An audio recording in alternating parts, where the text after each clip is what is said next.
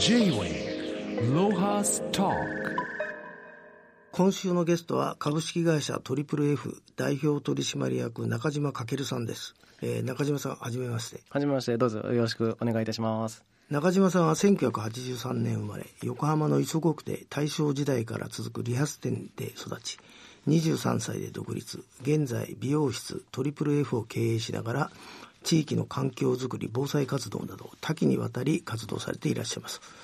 えー中島さん今回まずはですね美容の話ではなく中島さんが取り組んでいる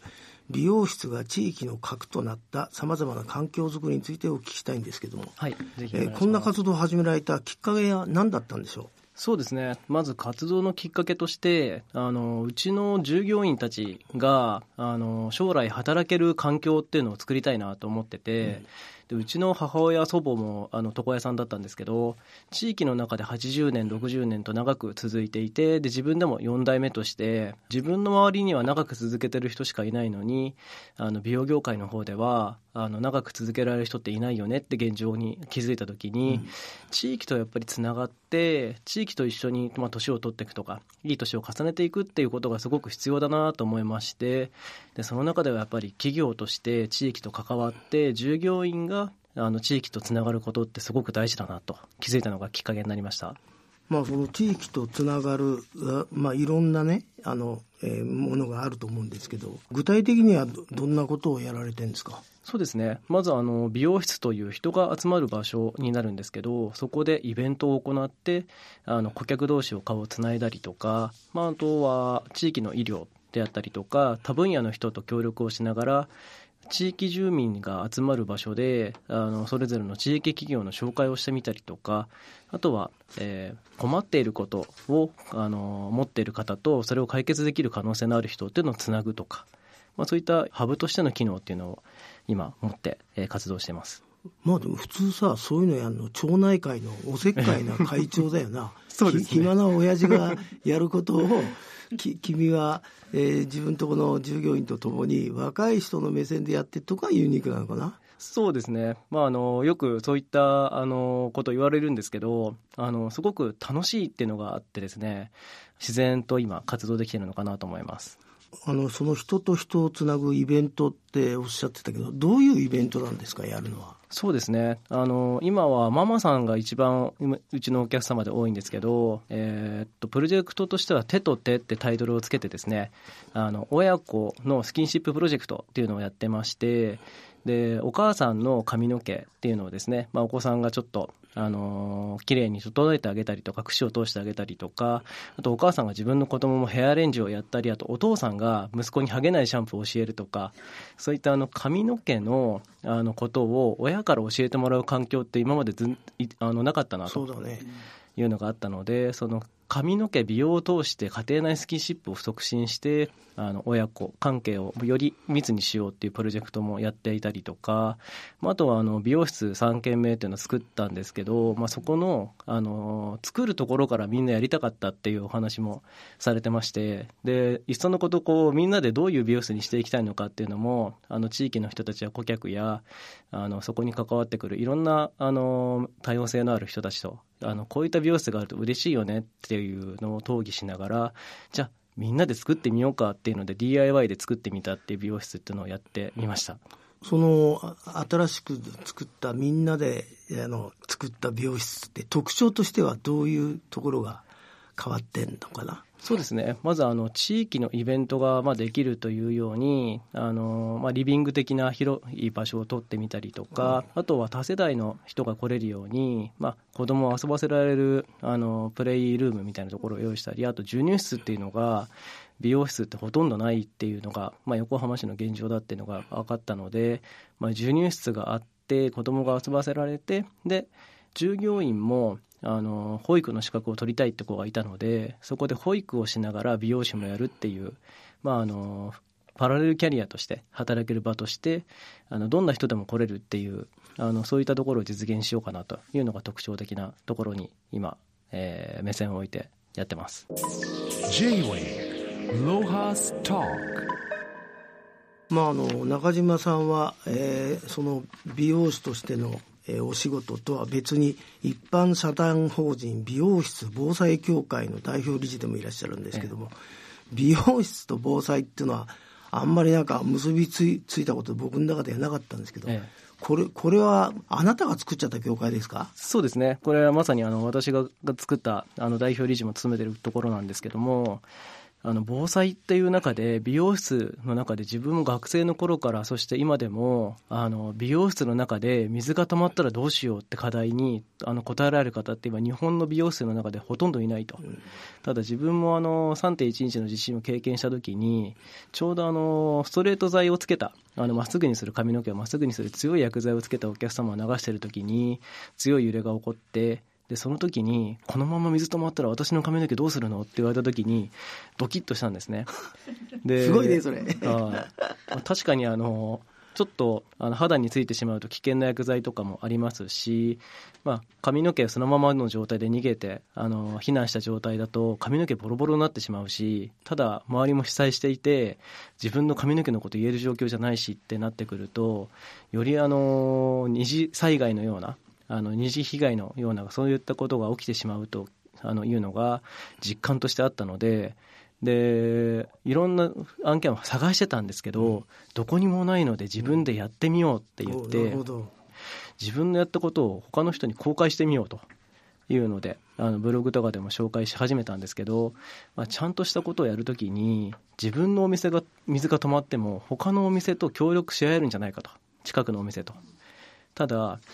まあ、あの自分の地域ではあまりあの地域の中での美容室間の関係性とかってあんまり作られてないんですけど、まあ、競合の中でお客様がこう地域の住民であっちの店行ってたのかこっちの店来るとか、まあ、そういった関係性もある中で関係性を作るんだったら防災だったら誰もが利害関係があって誰もが協力し合えんじゃないかと。なので美容室とか業のこの、まあ、ライバル関係との飛び越えて協力体制を取れるっていうのが防災のキーワードなんじゃないかなと。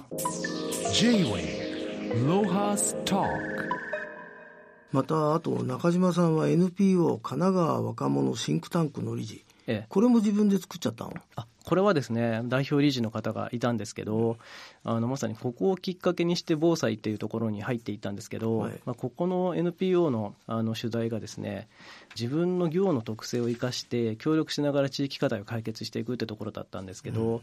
あの美容室っていう自分の業の中で地域に何ができるかって考えた時に地域をつなぐ顔見知りになる。で昔から床屋さんってあの地域の中でのあの顔利きだったりとか人をつなげる役目っていうのがあったりとか、まあ、デッチ奉公みたいな、まあ、ちょっと言葉が古いですけど、まあ、人を預かって一人前にして職人として送り出すっていう、まあ、そういったあの地域の中での機能があったんですけどそれがいつの間にかこうカリスマ美容師の時代になってきて髪を切るとか綺麗にするとかそういった華やかな世界の方にシフトしていったんですけど、まあ、その中でローカルな美容室の地域拠点としてのあの機能というのがだんだん失われていったなっていうのがあったんですが、まあ、この中で人と人とをつなぐっていうあの機能っていうのを目をつけてでその中で他の理事が出してきた防災っていうのにあの感化された時に美容室と防災でどんな協力ができるのかって考えた時にあ人とのコミュニケーションをとってあの人同士をつなげていくとあの発災時に協力体制を取れたりとか、まあ、顔見知りがいっぱい増えてるのであのこの人だったら助けてあげようとかあの人困ってるんだからみんなで助け合わなきゃっていう関係性を作っていくのがあの発災時前のコミュニケーション防災っていうのの推進につながるとあの気づいたきっかけになりましてであの神奈川若者シンクタンクという中で気づきをもらい、えー美容室防災協会までつながっていったと、まあ、そんな経緯になってます。この若者シンクタンクっていうのはどのくらいの団体なんですか？規模として。あまだ4人であのやってたんで,、でだんだんとですね若者ってついてるので、あの 活動している者たちのですね私もあの38でそろそろ若者じゃない年齢になっていくので あの一回ここの活動っていうのは休止にはしてるんですけど、あのそれぞれの理事の活動の場として今土台となったっていうのが NPO の神奈川若者シンクタンクです。J-Way Talk あのところで、まあ、な中島さんのお家は大正時代から続く理髪店。えそれで資料に一族は屏風ヶ浦に200年以上在住、この屏風ヶ浦っていうのは磯子区にあるんですか？そうですね、屏風柄というのは磯子区にありまして、まあ、あの古くはその源頼朝がつけたとうん。言われているあの由緒はあるんですけど、まあ、蓋を開けてみるとですねあの漁師町だったっていう経緯がありまして、まあ、この磯子区っていうところだと交通の便はいいっていうのが横浜市の中でも一番ではあるんですけども、まあ、あの地域流入の中で人口の入れ替わりが結構激しく10年ぐらい前まであの結構、えー死亡率も高くて、まあ、あのお年寄りが結構多かった地域ではあったんですけども、まあ、今その一軒家がだんだんと、えー統合されてでマンションに変わっていったりとかして新しい世代と古い地元の世代っていうのがあの混在してる地域になってきたなと。いうのがあの町の特徴かなというのを感じてます。このあれですか？あの本来の理髪店はもうやってないんですか？ああのー今ですねうちの母親がまだやってまして、あの同じ建物の中で、まあ、区分けをして、うん。で母親とあのうちの美容室っていうので、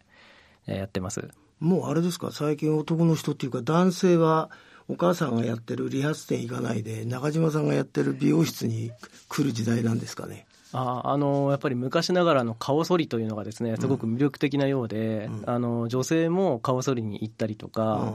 あの女性がやってるっていう中ではすごく女性も入りやすい雰囲気を作ってるみたいなのでうん。うん。やっぱり顔剃りの魅力とか、うん。あの昔ながらの刈り上げの技術とかですね、そういった技術的なところはまだまだ愛好家がいるっていう印象があります。J-Way Lohas Talk あの中島さんの聞くところによるとその美容師の離職率が高いっああはいはいはい。ていうのはこれはどんな感じなんですか？そうですね。美容師の離職率としたらやはりあの人気商売というところもありまして、まあ、技術職プラス人気っていうところも出てきますので、はい。まあ、まず技術っていうのが身につかないとっていう適正の面とあとその人の魅力、まあ、お話をして切っていくとか相手とのコミュニケーション能力であったりとかっていう、まあ、パーソナル的な問題っていうのが、まあ、職人気質というところでは一個ありましてであとはその外的要因として、まあ、女性であれば出産とか結婚、まあ、引っ越しであったりとかするのであの労働時間が短くなってしまったりりとか、まあ、あとは髪の毛を切るという立ち仕事っていう、まあ、体力的な面での長時間労働が厳しくなってきたっていうところも出てくるので、まあ、そういった多様な働き方を受け入れる業界っていうあのフード作りとかですね働き方のバリエーションっていうのがまだまだ整備されていないっていうのがまあ、一度離職をしてしまうとまた戻ってくるのが難しいという印象がすごくあの自分の中ではあります。まああの床屋さんの場合は一人にかける時間1時間ぐらいだと思うんですけどこの美美容師の場合はどどのくらいなんですか平均？そうですね、まあ、カットとあとは白髪染めとかカラーっていうのが、まあ、主なメニューの内容になりますけど大体2時間程度あの滞在はされているので、まあ、そうなってくるとやっぱり1日多くても23人程度のお客様を担当するっていう形にはなるんですが。あの僕がしょっちゅう通ってたアフリカのケニアのナイロビの美容室って8時間ぐらいだもんね。8時間？あのドレッドヘアっつうか。ああドレッドヘアですね、うん。もう好きなんだよね。見てるとお母ちゃんたちがな長時間美容室行って自分の磨きをかけてるっていう、だからやっぱりあの長い長いっつっても、ね、に日本2時間まだまだ長くできると思いますよあなたの。そうですねもう本当あのすごく話しに来てる人っていうのもすごく多いので、まあ心も体もなんかこう整えに来るっていう時間なのかなっていう。えー全道場みたいだな。J-Way Lohas Talk あの中島さんから見てこの美容師っていうね、ええ。職業の未来はい。ってどんなふうに考えてらっしゃるんですか、そうですね、まあ、あのすごくこの東京とか、まあ、その首都圏とかその主要都市の中では華やかな場所っていうのもすごくあると思うんですけど、まあ、そこのところで活躍してたりとか、まあ、そうじゃなくてもいろんな働く場所の中で自分が生活していく暮らす場所にあの素敵な美容室であったりとか取り組みをしてる美容室ってたくさんあるんですけど、まあ、そういった美容室の情報を発掘してであのきちんとあの求職者に届けていくっていうことがすごく必要なになるんじゃないかなと思っているんで、まあ、ローカルの中での働き方っていうのをですねあのいろんな打ち出しをしていく時代になっていくのかなとあの今自分では思ってます。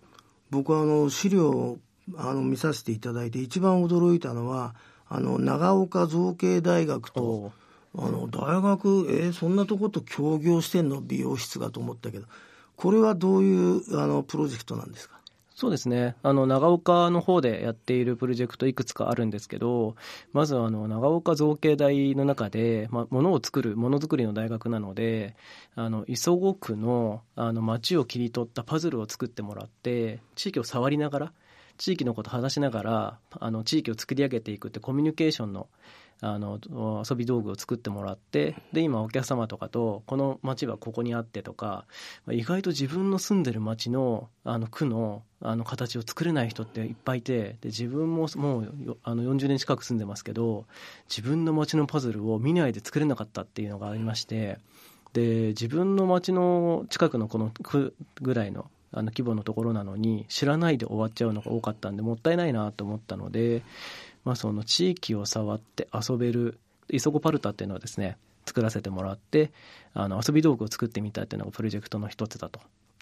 それはあれですか？どどっちが持ちかけたんですか？あ、あのー、その学生がすでに新潟パルタというのを作ってて、うん。で活動していたのでこれすごく面白いと思ってですね、うん、あの大学のその子にちょっと声をかけて、うん、で磯国版を作ってほしいっていうので、うん、あのやってました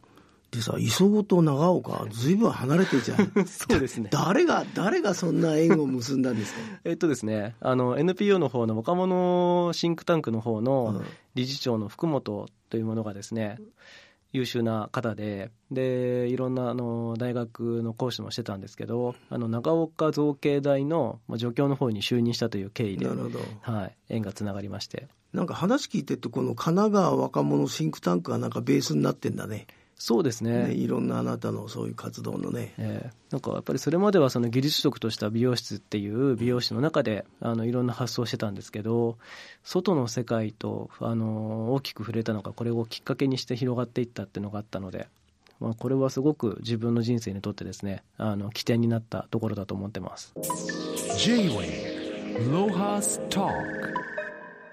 まあ、中島さんはあの中学校で話をされる機会があるっていうことですけど、えそういう中学生に向けて、え、あれですか美容師になりなさいっていうわけじゃないよね。どんな話するんですか？あの中学生に向けて美容師っていうところを話すときはあの美容師の楽しさっていうのをすごくお話をするようにしています。で、まあ、自分がこうお話しすると、まあ、経営目線の固いお話になるんですけど、まあ、若い子を連れてうちの従業員を連れて行ってあのこの子こんなに素敵なんだよっていうあのそのあのうちの働いてる従業員のインタビューをしながらあの中学生にあのこんな素敵な人が働いてる業界ですよっていうので人と業界とあとあの人を喜ばせるという楽しみっていうのを伝えに行ってるそんな授業を今やってます、えー、出前をしてるんですね。そうですそうです。まああの今日は本当に大変楽しい話ありがとうございました。これからもあの地域のため美容業界のために頑張ってください。どうもありがとうございました。どうもありがとうございました。J-Way Lohas Talk